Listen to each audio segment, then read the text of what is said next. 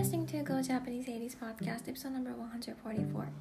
このポッドキャストでは私高子が全ての女性に少しでも自信を与えることができるように日常や今までの経験から学んだことを話します。皆さんこんにちは。高子です。いかがお過ごしでしょうか？えー、っと今日ですねあの珍しく早起きできたんですよ、うん、であの二度寝するのもったいないからね。あの今日木曜日で私の地域はあの燃えるゴミの日だったんですね。であのそうだからそのままっていうかあのパジャマのままあの私短パン履いて寝てるんですけど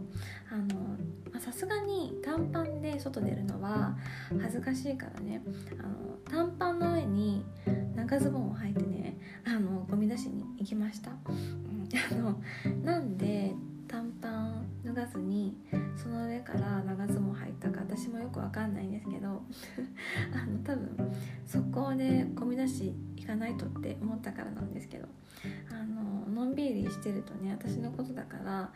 二度寝しちゃうかもしれないって思ったんですよね。であの外出たらねすごい気持ちよかったんですよ。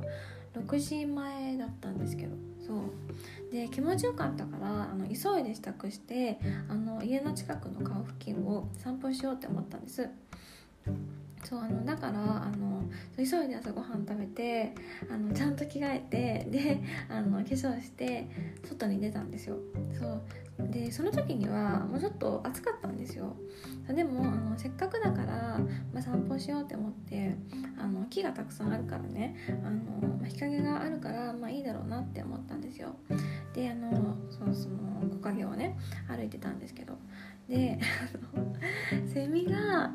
シャーシャーシャーシャーってすごい音で鳴いててもう耳が潰れそうってなったんですよ。だからねあの両耳の中に指を突っ込んで歩きました。で5分ぐらいかな。あの歩いたんですけどやっぱり結構暑くなったのであの家戻ろうって思って、うん、そう戻ったんですよ。でそうあの戻る時もねまたその木陰を通らないといけなかったからそうだからねまたあの両耳に指を突っ込んであの走りながら帰りました。うん、そう朝から何してるんだろうって気持ちになりましたけど。はい。はい。はい。そんなへんてこな朝でした。はい。えっとではでは。の本題に移ろうと思うんですけどあの前回のポッドキャストであの80代の世界最高齢でアプリを開発された、えっと、若宮雅子さんのあのことを勝手に紹介させていただいたんですけど今日はですねあのまた別の素敵な日本人の女性の方を紹介しようと思います。勝手に。はい。えっとそう。はい。ちょっとね前からあのその方のことをあの知ったっていうかちょっと前に知った方のことででそこからあのこのポッドキャストで話そうって思ってたんですけどなかなか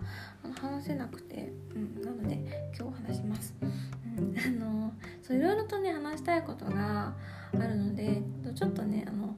今回と次回で分けてお話しようかなって思います。うん、そうあの話したいことがいっぱいあるからね。そう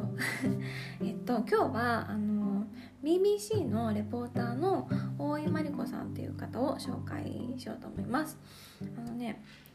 朝私 BBC のニュースを通勤中に聞くことがあるんですけどあの BBC のポッドキャストを聞くんですね。そう、いつもじゃないんですけど。そうでこの間あの安倍元総理が襲撃された事件あったじゃないですか。あの事件は衝撃的な出来事であの世界中で報道されたわけですが。でねあのそれを BBC でも報道されててで事件があった現場からあの女性のキャスターの方があの英語で伝えてたんですね。でそのニュースが終わった後スタジオになるのかなポッドキャストでも。そのメインのそのスタジオのあの司会とかやってる男性のアナウンサーアナウンサーがその報道の終わりに「マリコ多いでした」って言ったんですよ。私え？マリコ？日本人じゃんってなったんですよ。あの完全にネイティブの方が報道してると思ってあの普通に聞いてたのでびっくりしました。うん。そう。だからもうあのそう。もう一回ねその日にあのそのポッドキャストを聞き直したんですよ。そしたらあのその報道のあの冒頭でもあのその男性のアナウンサーの方がねあのマリコおいさんですってあの紹介してたんですけどそうそれはちょっとね聞き流しちゃってそれ気づかなかったんですけど。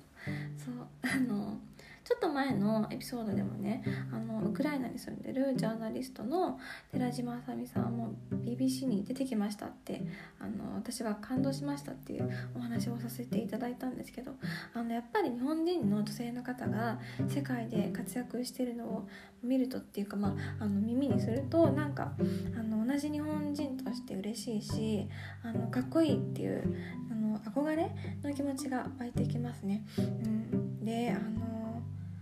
の大井真理子さんの存在がねすごい気になってですね。あのまたねあのネットで検索しちゃいました。そう。であの、えっとこ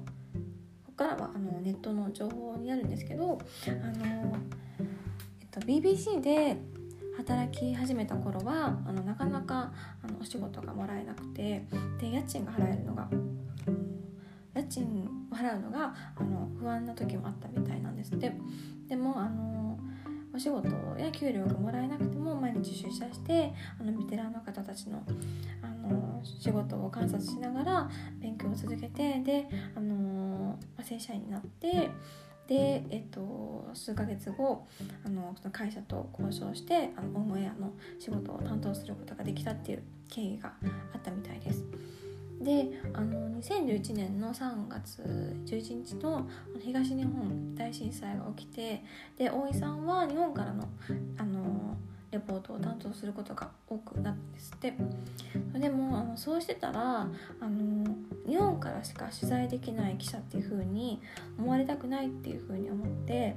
でそれであのニューヨーク支局であの働くことをあの希望したんですって。希望を出したんですって会社に。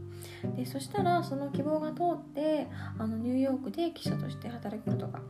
できたんですって。そうそれはあの大井さんご本人も感動した出来事だったそうです、うん、あのすごいエネルギッシュであのかっこいいなって思いました。あの経済的に不安になるのって怖いじゃないですか。あの私も経験したことあるんですけど。であのなかなか思うように仕事をさせてもらえない苦しい時代があったけどでもあの自分でがむしゃらに頑張ってあのそれを乗り越えて仕事をゲットしたんですよね。で仕事をしていくうちに新たに自分のなりたい像があの出てきてであの大きく行動した大井さんあの尊敬するなって思いました。素敵な方の報道をたまたま聞くことができてあの私ラッキーだったなって思いました。あの毎日私 BBC 聞くわけじゃないんで。うん。そう。はい。なのでえっ、ー、とはい。そんな素敵な日本人の方があの BBC で報道してましたっていうお話を今日はさせていただきましたあのそもっとねこの大井さんについてお話ししたいと思うのであの次回のポッドキャストも、えーと、聞いていただければと思いますはい、えー、じゃあ今日はこの辺でおしまいにします Thank you so much for listening. Bye!